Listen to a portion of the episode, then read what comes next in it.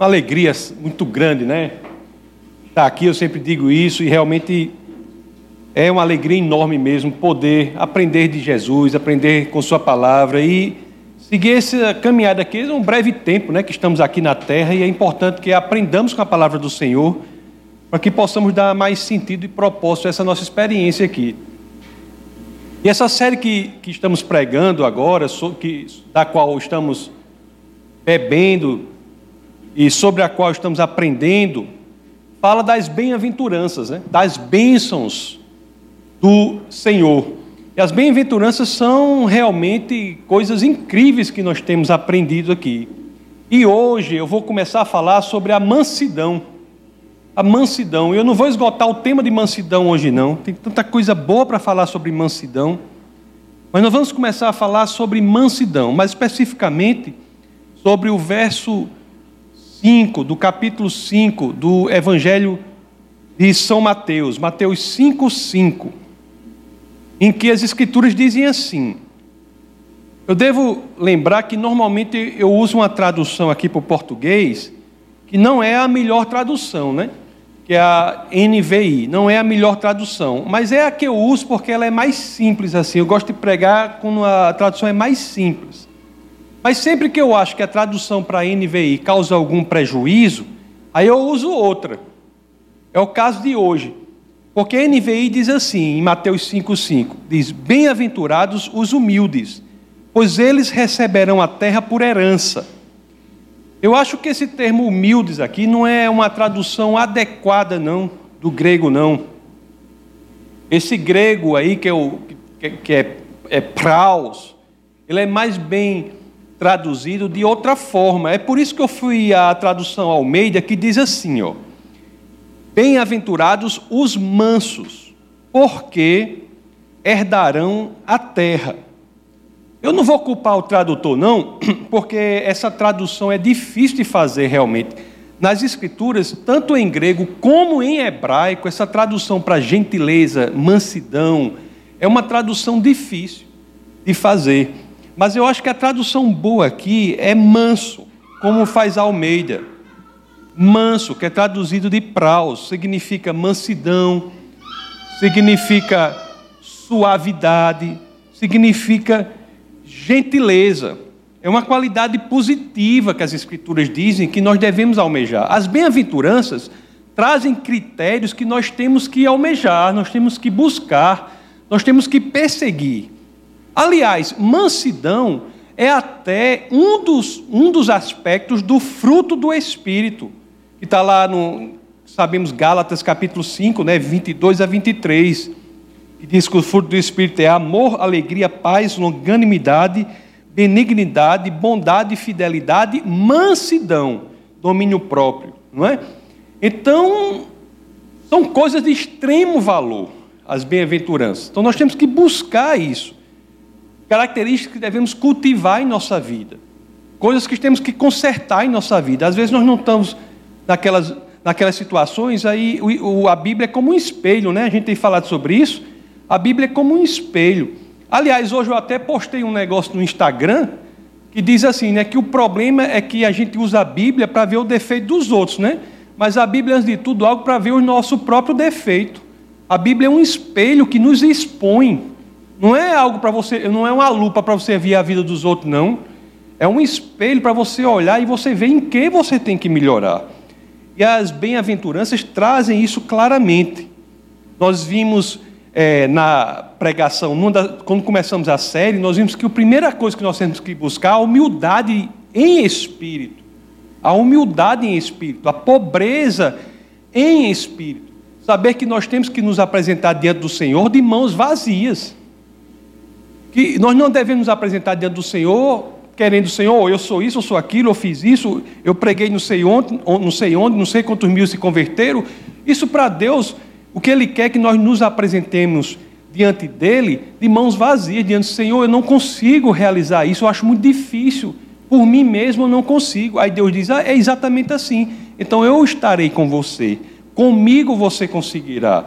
Então, nós vimos que a humildade em espírito é algo importantíssimo devemos cultivar em nossa vida. Não devemos nos apresentar diante de Deus Eu até falei daquela passagem, né, da, da diferença da, da oração, né? Que um rapaz lá orava assim, né? Eu fiz isso, eu fiz aquilo, eu fiz aquilo outro. Isso aí não é o que Deus quer. Né? Eu falei um aspecto muito, muito difícil que nós temos é que muita gente idolatra o próprio ministério. Você se apresenta diante de Deus apresentando a Ele o que você fez no seu ministério, mas isso aí é algo natural seu, não é moeda de troca com o Senhor. Não é moeda de troca com o Senhor. Nós temos que nos apresentar diante de Deus humildes em espírito. Foi a primeira coisa que nós vimos. E depois nós vimos a importância que tem no, no segundo verso lá das bem-aventuranças, que é Mateus 5, no, no segundo, na segunda bem-aventurança, que diz que abençoados, bem-aventurados são os que choram. Aí nós vimos qual é o tipo de, triste, de tristeza que traz bênçãos. Nós vimos que é a tristeza diante do pecado.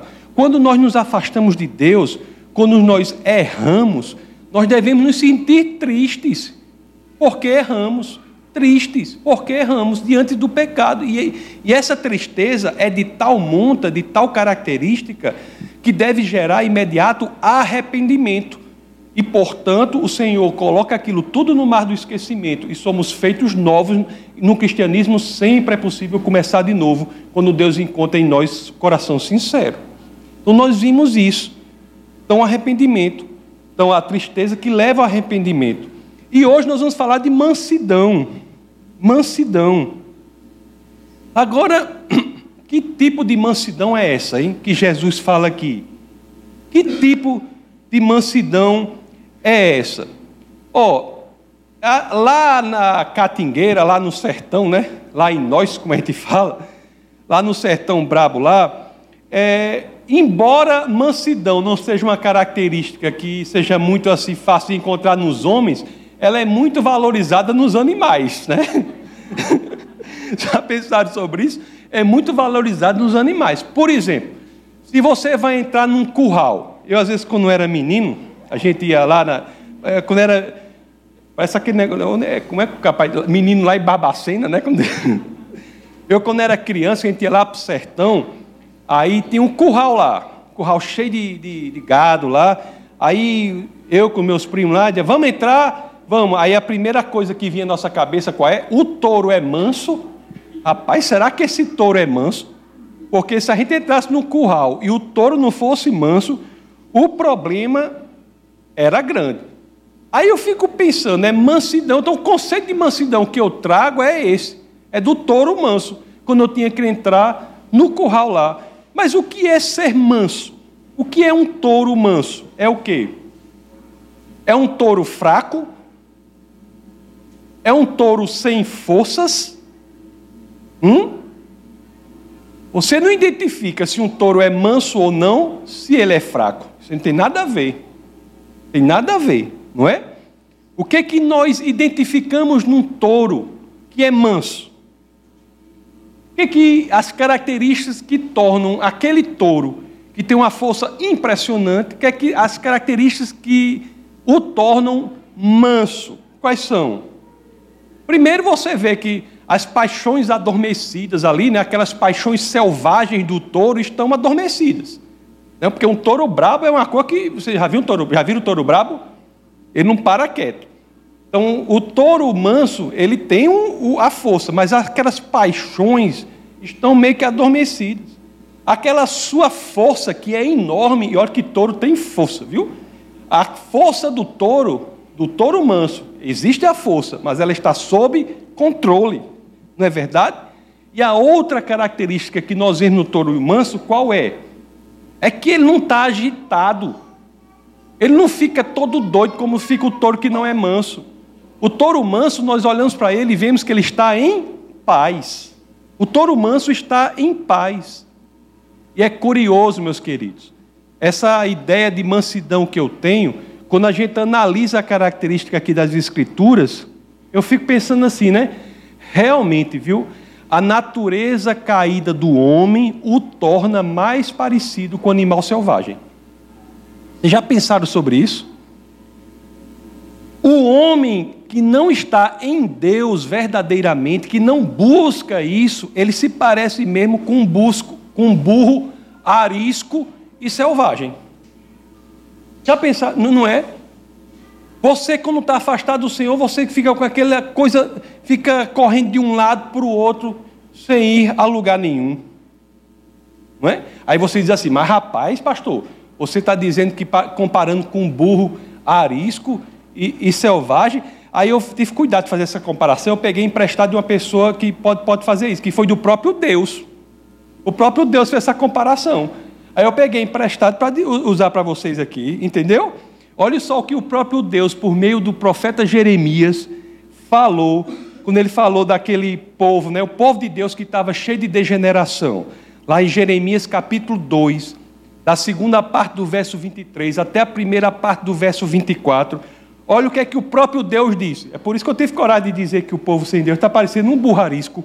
Porque é o que ele, ele disse aqui, qualquer problema não é comigo, não. Vá, vai reclamar com Deus, né? Olha o que é que ele diz aqui, ó. A segunda parte do verso 23, a primeira parte do verso 24 do capítulo 2 do profeta Jeremias.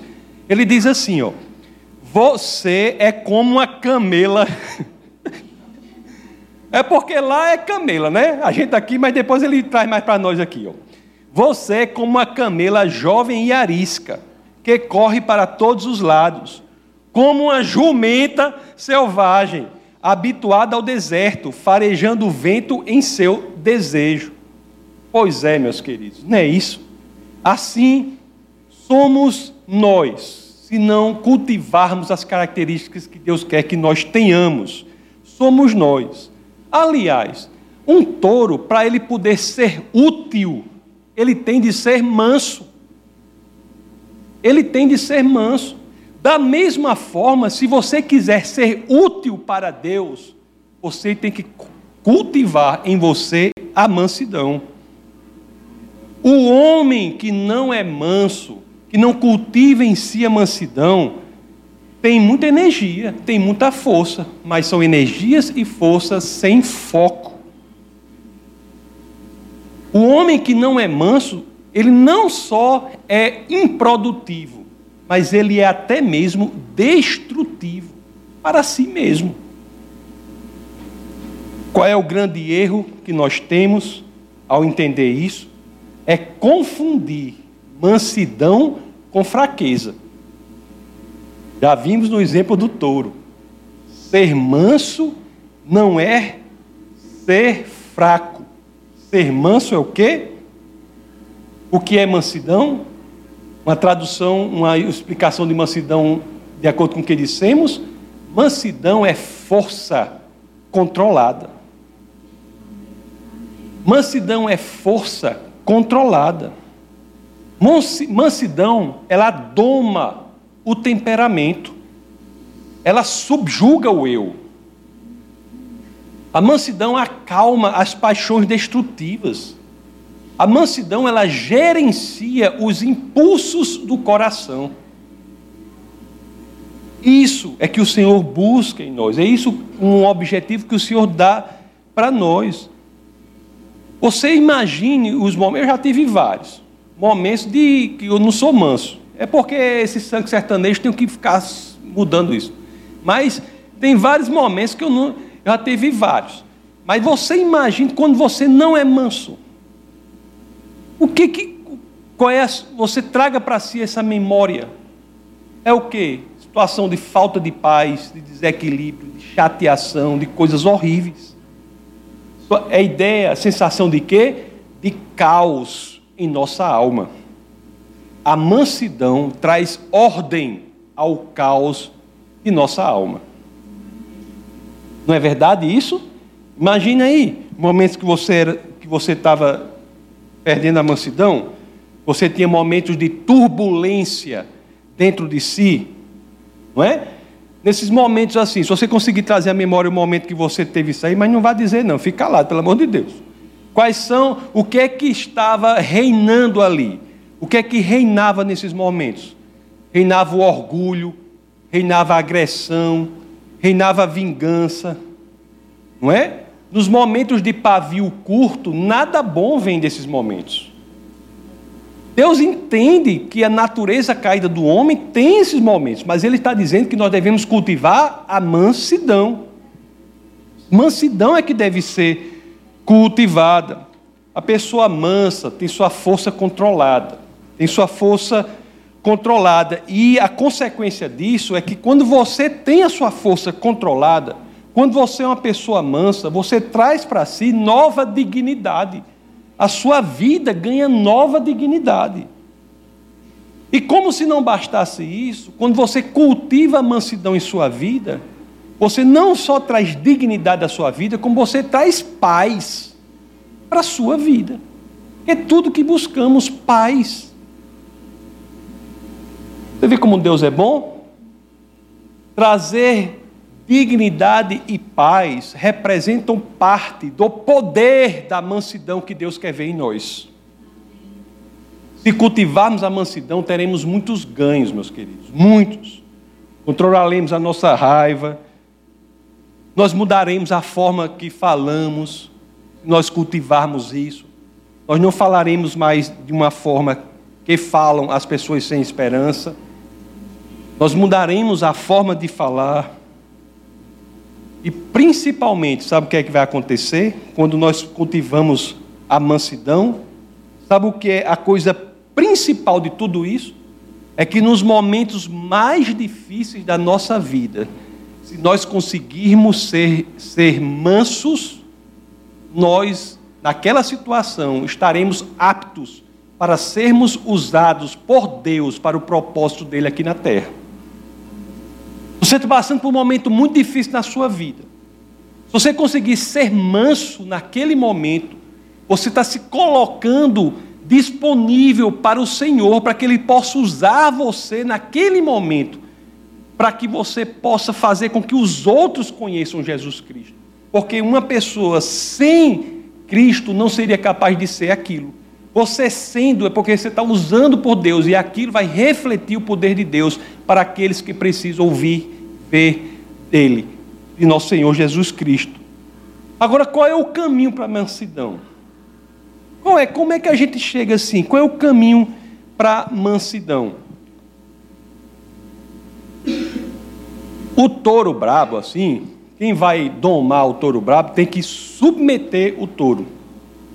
Realmente, eu acho que o caminho para a mansidão, o caminho para que nós possamos crescer em mansidão, possamos crescer bem, nesta bem-aventurança, é o caminho da submissão. Agora, você já pensou sobre o nome submissão? A gente fala muito submissão, né? Submissão, mas já pensou sobre o nome, já pensou sobre o nome submissão? Se você botar assim, ó, submissão, né? Submissão. Submissão é você colocar sua missão sob, abaixo da missão de outra pessoa ou de outra coisa. Quando eu aceito ser submisso, eu, tô, eu aceito colocar a minha missão sob a missão de outra pessoa ou de outra coisa. Mas o que ou a que nós temos que ser submissos? A que nós temos que ser submissos? A palavra de Deus dá orientação sobre isso, não é? A primeira coisa a que nós devemos ser submissos realmente sem sombra de dúvidas, é que nós devemos ser submissos à palavra de Deus. É a primeira coisa imediata que todo cristão deve ser submisso. Ele tem que ser submisso à palavra do Senhor.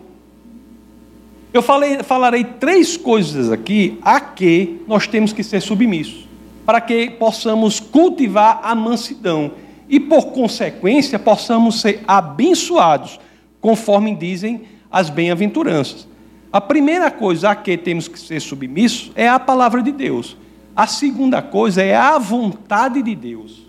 E a terceira coisa é ao povo de Deus. Olhe só, vamos ver, vou falar um pouco sobre cada uma delas. Veja aqui no Evangelho de Tiago. Cap... Evangelho não, né? No livro de Tiago. Vamos abrir aqui no livro de Tiago. Os evangelhos são as biografias de Jesus, Mateus, Marcos, Lucas e João. Vamos abrir no livro de Tiago, capítulo 1, verso 21. Olhe o que, que as Escrituras dizem. Portanto, despojando-vos de toda impureza e acúmulo de maldade, acolhei com mansidão a palavra em vós implantada, a qual é poderosa para salvar a vossa alma. A mansidão aqui quer dizer que realmente nós cristãos temos que cultivar um tipo de submissão específica, que é um tipo de submissão à palavra de Deus. Você acha que eu estou falando assim o óbvio, né? Mas você sabe que isso é uma coisa difícil de fazer, que não é todo mundo que faz. Você sabe que ser cristão é permitir que a palavra de Deus molde a sua forma de ser e não o contrário. Ser cristão é permitir que a palavra de Deus molde o seu pensamento, molde a sua ação. Isso é ser cristão. É por isso, meus queridos, que é tão importante que nós congreguemos numa igreja que valorize muito a palavra de Deus. Isso é central.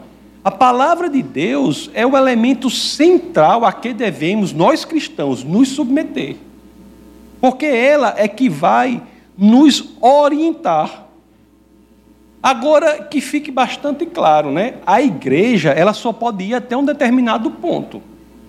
Por mais que eu faça aqui, que eu vire estrelinha, que eu faça qualquer coisa, que o pessoal lá do, do Ministério Infantil faça isso, faça aquilo, que todo mundo se dedique, que por mais que a gente consiga fazer aqui, tudo no mundo, a igreja, o louvor aqui, pode, né, maravilhoso como é, mas só vai, a gente, a gente como igreja, que a comunhão seja perfeita, mas a gente só vai até um determinado ponto. Sabe qual é o ponto?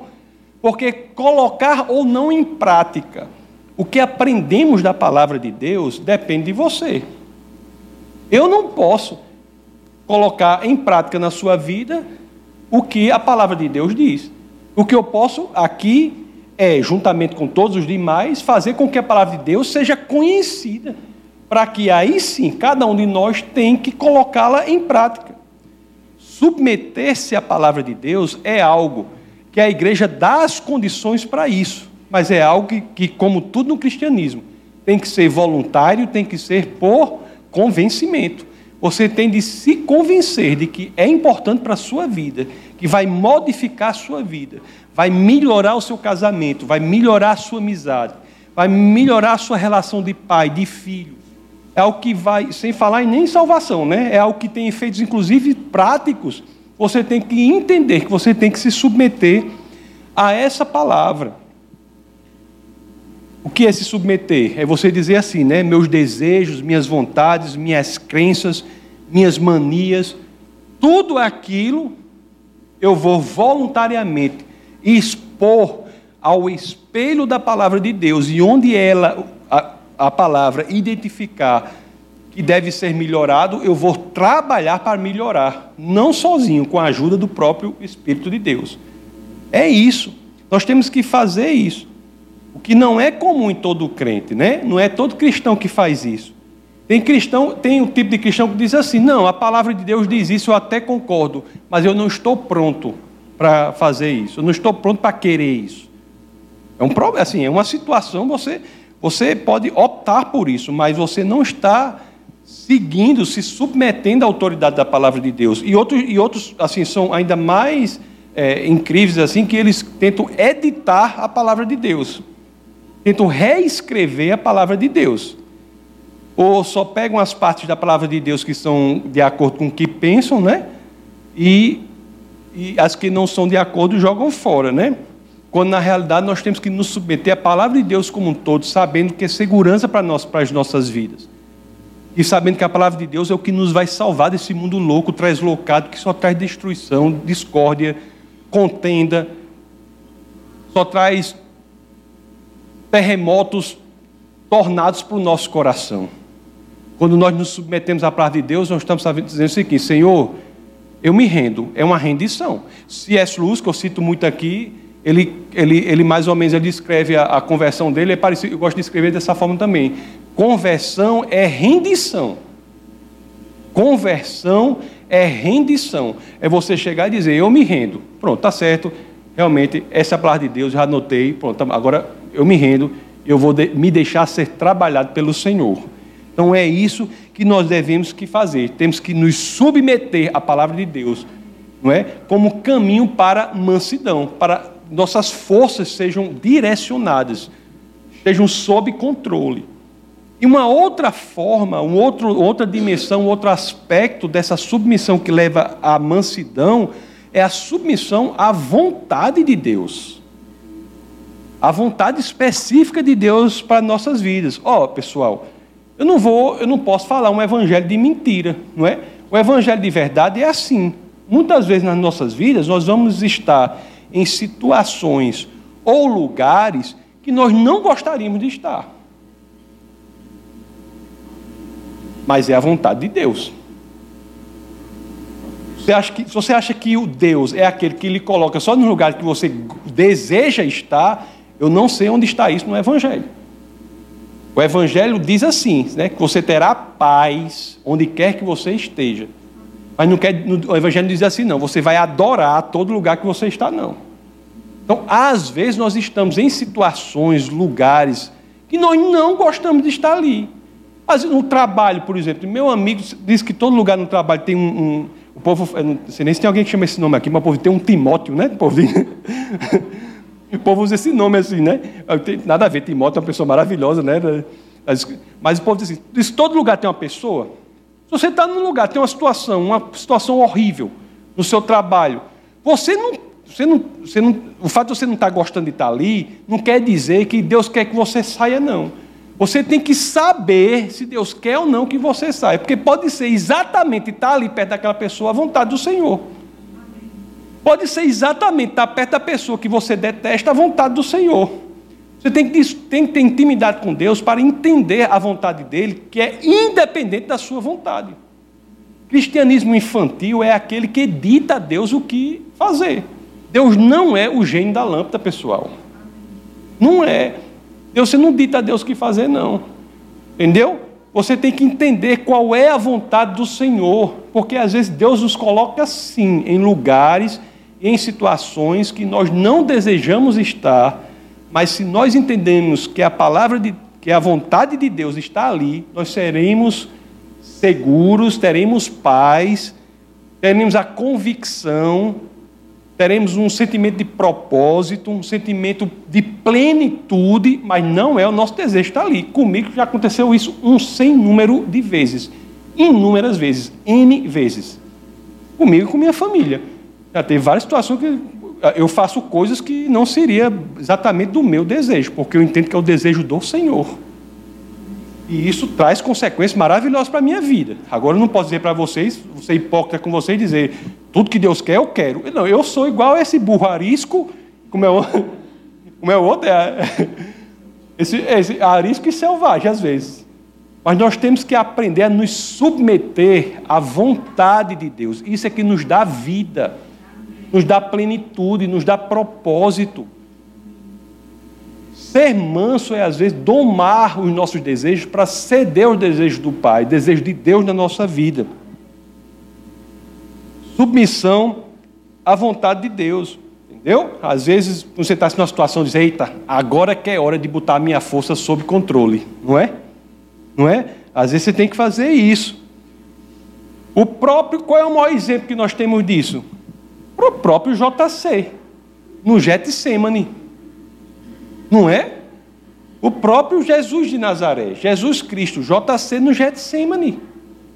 Tem exemplo maior do que isso, está lá no, no, Evangelho de São Mateus, no capítulo 20, 26, a segunda parte do verso 39. Olhe que a situação dele ali no Getsemane é de uma angústia, angústia inimaginável, indizível, inenarrável. Nós não podemos nem pensar sobre quão angustiante aquilo é. Pouco antes desse verso, as Escrituras dizem que ele estava profundamente triste, estava angustiado, viu? Jesus estava angustiado, estava profundamente triste, Jesus chorou. Os evangelhos, já disse outra vez aqui, trazem três situações que Jesus chorou. Estava extremamente angustiado, estava triste. Por quê? Porque ele ia morrer daqui a pouco, aqui, um pouquinho depois daqui, ele ia morrer duas vezes. Ia morrer fisicamente e ia morrer se a morte espiritual, se afastando de Deus, para que nós não precisássemos morrer aquela segunda morte.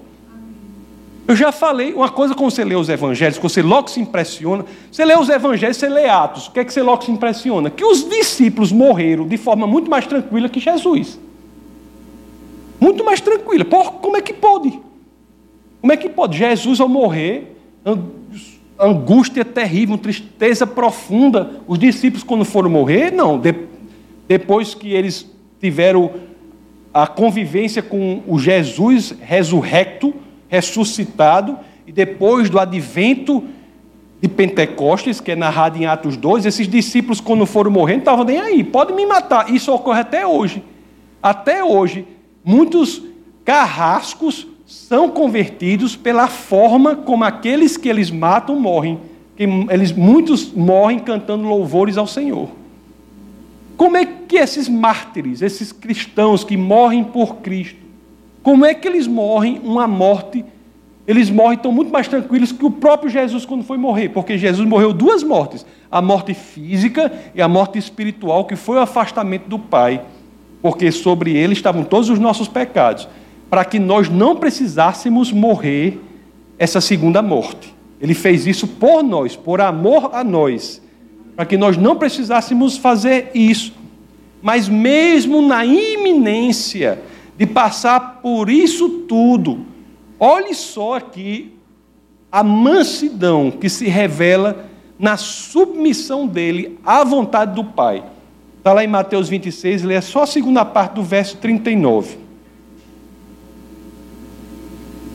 Meu pai, se possível, passe de mim este cálice, todavia, não seja como eu quero, e sim como tu queres.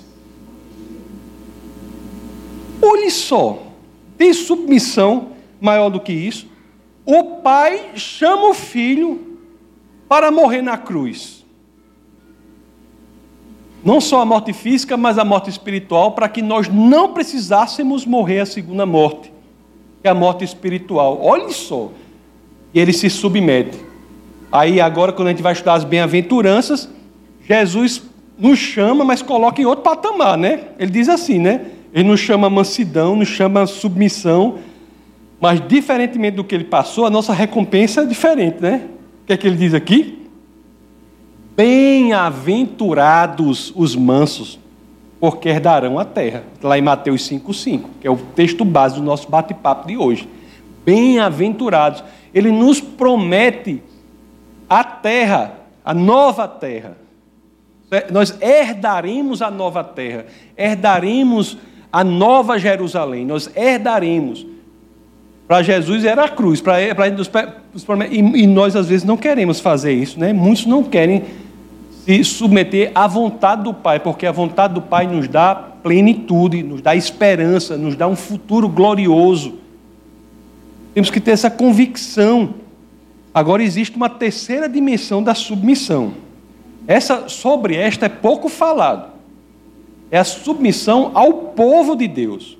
Olhe, lá na carta aos Efésios, né, a carta aos Efésios, no verso 17 a 21 do capítulo 5, é, as Escrituras falam sobre as evidências de alguém estar cheio do Espírito Santo, do Espírito de Deus, de ser cheio do Espírito de Deus.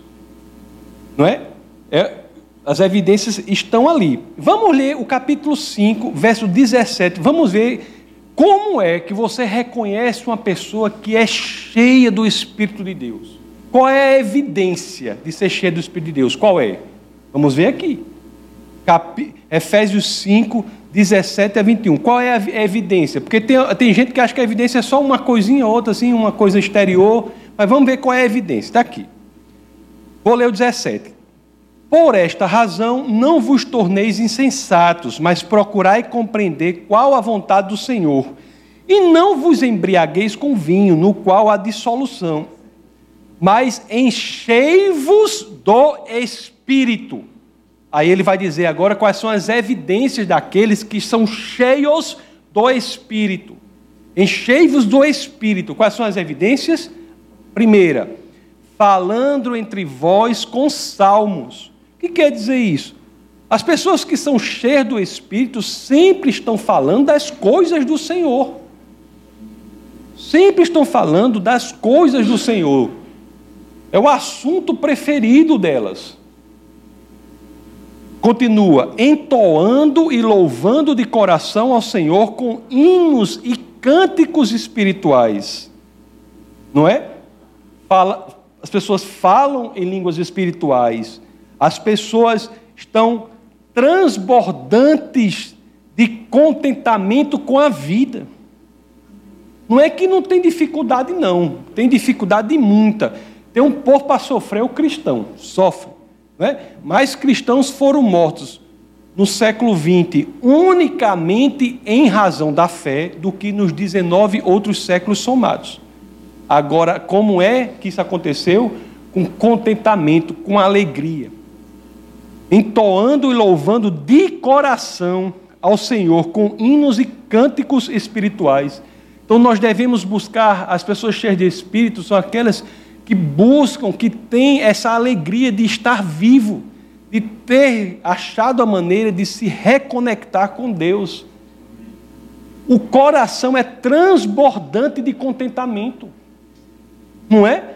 Quem não tem Deus é uma coisa muito ruim, pessoal. Eu só me lembro Schopenhauer, um filósofo, né? Schopenhauer, um existencialista, que ele dizia assim: ele descreveu a vida sem Deus de uma forma perfeita. Ele diz: rapaz, a vida sem Deus se resume a cinco dias de sofrimento e dois de tédio. De segunda a sexta, sofrimento, sábado domingo, tédio. Segunda a sexta, sofrimento, sábado domingo, tédio. E de fato é, não é? Não é bem, não é bem uma descrição legal? Então, não, quando nós nos enchimos do Espírito do Senhor, cada minuto da nossa existência, por mais que estejamos passando por tribulações, dificuldades, ele é cheio de contentamento. De contentamento. Então vamos continuar. Outra evidência aqui, ó. Daqueles que são cheios do Espírito. Ó, dando sempre graças por tudo a nosso Deus e Pai, em nome de nosso Senhor Jesus Cristo. Isso é muito importante. Eu sempre que tenho oportunidade, eu falo isso aqui. Onde reside o Espírito de Deus, nós vemos um sentimento de gratidão muito grande. De gratidão muito grande. É uma gratidão não apenas, mas também, mas não apenas ocasional. É uma gratidão contínua. Olha, um dos exercícios mais poderosos da vida cristã, meus amados, é você trazer para a sua memória. Já disse isso várias vezes, mas é tão importante que eu tenho sempre que repetir. Um dos exercícios mais importantes da vida cristã é você trazer para a sua memória tudo o que Deus tem feito por você e por sua família. Traga para a sua memória o que Deus tem feito por você e por sua família, que não é pouca coisa. Na minha família, em mim, não é pouca coisa, e na de vocês é do mesmo jeito. O que Deus tem feito por você, não se esqueça. Cultive em si um sentimento de gratidão, e é isso que ser cheio do Espírito faz com que a pessoa fique grato continuamente. só em você viver essa vida aqui, que é uma coisa doida essa vida. Vamos, vamos como é que o povo diz? Vamos, vamos ser sério, né? Vamos combinar. O povo fala assim, né? Vamos combinar. Essa vida aqui é uma coisa totalmente doida, né? Não? Uma coisa totalmente doida. Sem Deus é uma coisa, né? Aliás, os ateus eles estavam certos quando diziam a vida sem Deus é uma vida sem sentido. Sartre, Nietzsche, tá estavam corretos. A vida sem Deus é uma vida sem sentido. E é mesmo. Então, só em você conseguir propósito, sentido para essa vida, tem coisa para ser mais grato do que isso. Porque, senão, a existência se torna o quê? Não é? Então, só isso já é, já é razão para você ficar grato sempre, todo, o tempo todo. Imagina as coisas ocasionais que você tem. Você pode agradecer, né? Agradecer por tudo, pelo, por pão que você come, por tudo. Ontem, na reunião dos casados, Agradecendo pelo alimento. Levaram lá um caldo verde, não foi? Foi Alexandre, não foi que levou? Dando um caldo verde maravilhoso, não foi? A gente fez, eh, tinha um pessoal forte lá na reunião, eu perguntei se tinha criptonita no, no, nos ingredientes, não tinha. Foi, então, é agradecer pelas coisas, coisa maravilhosa aquela. Essas coisas ocasionais. Mas também temos que agradecer por tudo o que ocorre, por fato de estarmos vivos, pela vida com propósito, pelo sentido que temos pela verdade que encontramos. pelo maravilhamento que conseguimos resgatar, porque nós perdemos o maravilhamento. Uma criança se maravilha com tudo. Ela, eu sempre, ela pula, ela pula desse, desse banquinho aqui, desse carrão, ela vai pulando e a coisa. O, o Teozinho, Teozinho, o membro mais novo aqui da igreja. Você pega Teozinho, levanta assim, levanta, ele, ele vai achar, ele vai querer que faça aquilo mil vezes, porque ele se maravilha com aquilo. Aí a gente, a gente era assim, né? Quem tem filho pequeno, irmão pequeno, sabe. Você pega o menino para pular de um tamborete, ele quer pular 50 vezes do tamborete. Não se cansa, 50 é pouco, né? Não se cansa. Por quê? Porque a experiência da vida dá a ele um maravilhamento. Aí a gente vai e perde isso. Vai crescendo, vai ficando, não acha mais graça com nada. Vê as coisas mais incríveis do mundo, não está nem aí. A gente perde o que é que o cristianismo traz de volta? O maravilhamento com o Senhor. Isso é, isso, é, um presente muito grande. Nós começamos a dizer, meu Deus, o que Deus tem feito na minha vida. O que Deus tem feito na vida de fulano, de cicrano, de não sei quem. Pessoas que nós... Rapaz, esse cabo aí... Aí você vê, a pessoa muda radicalmente não é? Tem pessoas que nós conhecemos que tem um grande, um grande amigo nosso, faz parte do ministério, o cara, o cara era da máfia. Da máfia. Máfia internacional. Então, se converteu radicalmente, Deus transformou a vida dele, mudou, isso é um maravilhamento, não é? Nos traz o quê? Aí, o que é que, o que, é que nós temos que ser gratos? Pelo amor, pelo senso de comunhão, de comunidade, de família. A gente vai crescendo, a gente quer ser, fazer parte de algo saudável, que nos levante, que não nos destrua. O que é que o cristianismo genuíno traz? Esse sentimento de amor que nós é, achamos tão difícil encontrar por aí. Qual é o grupo fora da igreja genuína do Senhor em que você encontra isso? Você encontra o amor desinteressado vai encontrar pessoas aqui que querem fazer bem a você sem nada em troca. Onde é que você encontra isso mais? Só no cristianismo. Então nós temos que ser gratos por isso. É uma ilha nesse mundo perverso. Aí a gente vai ficando velho, tudo está até conversando aqui antes de começar o, culto, tá como, como, todo mundo está ficando velho, né? A gente não sei o quê. Vai passando, vai passando, assim, vai envelhecendo, o tempo vai passando. Aí a gente diz assim, meu Deus, o que é que a gente encontrou aqui? O que foi que nós achamos aqui? que foi o que nós encontramos? A segurança.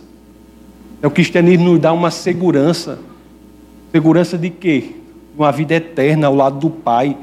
Uma segurança né, de que esse breve tempo que passaremos aqui não representa a vida. A vida é algo mais do que isso. Tem segurança maior do que essa? E saber de que a, a gente vive para a eternidade ao lado de Deus e não essa breve passagem aqui. O próprio São, São Tiago, Tiago, no livro dele, diz que compara a vida como um, vapor. E é mesmo, é um vapor. O povo é só morrendo, né? Morre, morre. Começo do ano morreu foi gente. Morreu a mãe da pastora, morreu a, a, o tio da pastora. Morreu o quê? Morreu tanta gente. O povo é só morrendo. Eu nunca fiz tanto funeral, assim, de funeral, funeral, funeral. Morrendo, morrendo. Por quê? Por quê? Porque esta vida é um vapor. E se nós não temos a segurança da salvação, nós estamos perdidos. Temos que ser gratos por isso. E por fim, meus queridos, nós estamos lendo aqui, né? Então, e aí nós continuamos a última parte, o verso 21, que é uma evidência de ser cheio do Espírito de Deus. E é pouca gente fala sobre essa evidência. Acho que as evidências são. Qual é uma evidência de ser cheio do Espírito de Deus? Qual é? Você ser, ser cheio de Espírito. Qual é? Diz aqui, ó sujeitando-vos uns aos outros no temor de Cristo. Alguém já ouviu falar? Que essa era uma evidência de ser cheio do Espírito? Está nas Escrituras. Está nas Escrituras. É uma evidência central de sermos cheios do Espírito, sermos capazes de nos sujeitar uns aos outros no temor de nosso Senhor Jesus Cristo. A importância da igreja aqui é central, né? É importantíssimo, da igreja de Cristo é importantíssimo. É porque a igreja é uma coisa interessante. A igreja é diferente de um grupo de amigos que nós temos. Porque o grupo de amigos nós escolhemos. São pessoas maravilhosas que escolhemos. Mas a igreja é algo que o Senhor direcionou para você conviver aqui com Cristo. O Senhor direciona para você conviver aqui é, é como se fosse um grupo de irmãos que é reunidos que é reunido o grupo pelo Senhor, por Deus, para que nós aprendamos a conviver com as pessoas. Então não é assim. Você chega, você chega tem um problema com a pessoa e pode, não sei o que, problema com outra, não sei o que, não sei o que. Não, isso não é cristianismo. Cristianismo, quando você está cheio do Espírito, você tem que aprender a se sujeitar um ao outro no temor de Cristo. É importante isso aí, entendeu? Ser, ser cheio do Espírito é ter esse aprendizado importantíssimo, que é o, duro aprendizado da submissão de um ao outro. Lá na carta aos Filipenses, capítulo 2, verso 3, o que é dito lá por, por São Paulo tem tudo a ver com o que é dito aqui. Não é? Quando, às vezes a gente não entende as coisas, porque as escrituras elas são todas interligadas, foram inspiradas pelo Senhor. A gente não entende, mas olha o que é que Filipenses 2,3 diz aqui, ó. Nada façam por ambição egoísta ou por vaidade, mas humildemente considerem os outros superiores a si mesmos. Não é? Não é verdade? Às vezes a pessoa está né, tá num ambiente. A vida é para ser a vida, todo canto assim, mas principalmente numa, numa, igreja a pessoa quer se achar superior a outra. Superior a outra. Né? Nós temos que nos submeter uns aos outros por temor a Cristo, um suportando o outro.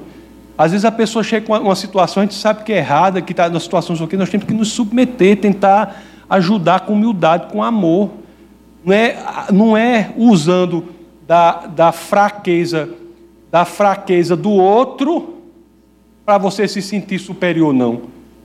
É você usando da fraqueza do outro para você se sentir superior e destruir o outro, não. Então, meus queridos, é isso. Nós temos a mansidão é a força controlada pela submissão à palavra de Deus, submissão à vontade de Deus e submissão ao povo de Deus. Quando nós crescemos nisso, nós somos abençoados. Nós viveremos em paz. Então é por isso que nós temos que aprender e crescer nisso aí, na mansidão, na gentileza, na tranquilidade com que nós abordamos e resolvemos as coisas. Amém?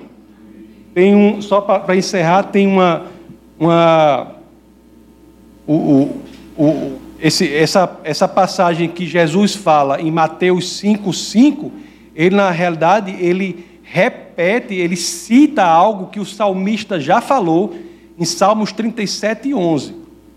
Em Salmos 37, 11, Jesus está no, em Mateus 5,5, Jesus está no Sermão do Monte, citando a passagem lá de Salmos 37, 11, que diz que os mansos herdarão a terra e se deleitarão na abundância da paz. A paz nos espera. A paz é que nós temos que buscar, que alcançaremos por meio dessa, dessa busca pela mansidão. Mansidão, gentileza, humildade na abordagem pode transformar o mundo, pode transformar pessoas, pode mudar vidas. Aí nós temos que buscar isso. Não é? Tem muitas situações assim. Tem o, o o, a própria literatura, naquele Os Miseráveis, né, de Vitor Hugo, tem a situação que mostra disso, gentileza, tranquilidade, que a pessoa vai e o, o, o ladrão vai lá, ele, ele, ele é preso, ele preso não sei quantos anos, é solto, aí vai para a casa de um bispo. Aí o bispo vai dar comida para ele e dá uma, o quarto para ele dormir lá. Aí no outro dia, esse rapaz sai, pega os pratos de prata do bispo, rouba, né? Vai embora. Esse cara que é, o personagem chama Jean Valjean. Ele, ele vai embora. Aí a polícia pega e traz de volta para o bispo identificar. Aí quando o bispo vê ele com os pratos que havia roubado, o bispo vai e diz assim: "Não, eu dou, eu dou esses pratos a ele e ainda diz para Jean: Jean, e você se esqueceu dos castiçais. Pegue os castiçais de prata e leve. Aí esse Jean Valjean, ele pega os pratos e essa, esse ato de gentileza faz com que a vida dele seja radicalmente transformada. Às vezes, meu querido, um ato de mansidão, um ato de gentileza é uma pregação, um sermão poderoso na vida de uma pessoa. Nós temos que cultivar isso. buscar isso, que é isso que o Senhor quer de nós. Vamos orar. Essa foi uma produção do Ministério Internacional Defesa da Fé, um ministério comprometido em amar as pessoas, abraçar a verdade e glorificar a Deus. Para saber mais sobre o que fazemos, acesse defesadafé.org.